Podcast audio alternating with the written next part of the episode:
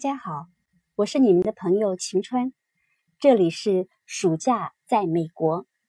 今天我们将主要说一下传说中的所谓天才儿童夏令营 （talented or gifted youth）。中文习惯上翻译成天才儿童，其实 talented 英文只是说有才能，gifted 倒是说上天厚爱。有天赋，但是哪里有那么多天才，也就是 genius 呢？不过门槛是有的，进入这样的夏令营必须通过一些考试，根据不同年纪，有些是美国的标准考试，比如 SAT、ACT、PSAT，或者是 IQ 考试，有些甚至会有专门的老师。来进行一对一的智商测试衡量。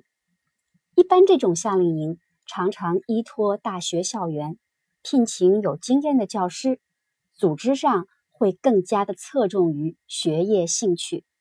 这种夏令营在美国有不少。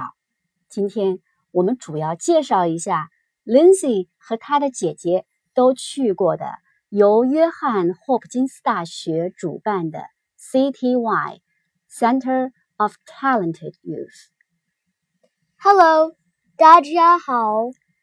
Lindsay, can you tell us which subject did you choose in CTY? I took a writing course. Why did you pick this one? Because I like writing. In normal school days, I don't think I was challenged enough. Were there any other choice at CTY? There were so many. My sister went to philosophy last year. She was also in suspension and mystery writing once.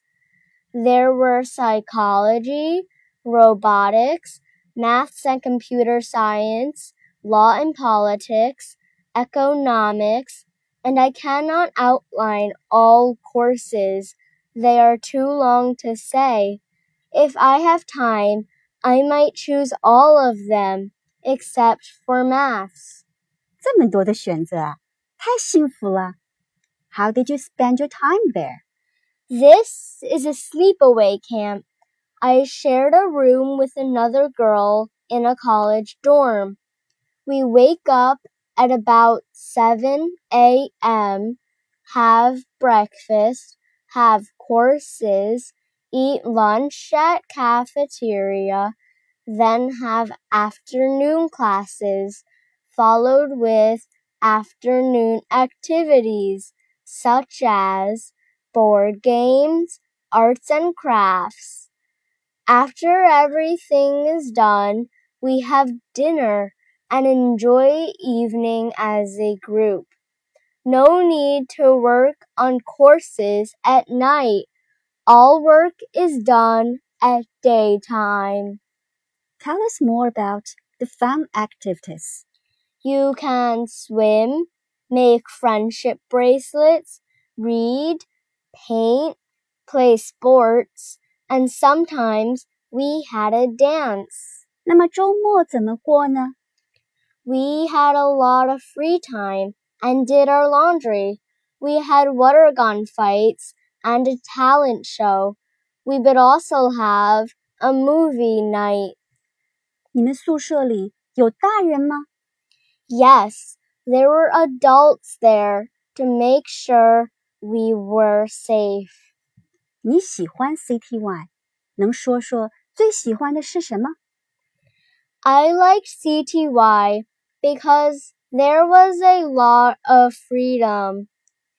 It was enjoyable to make new friends from different places.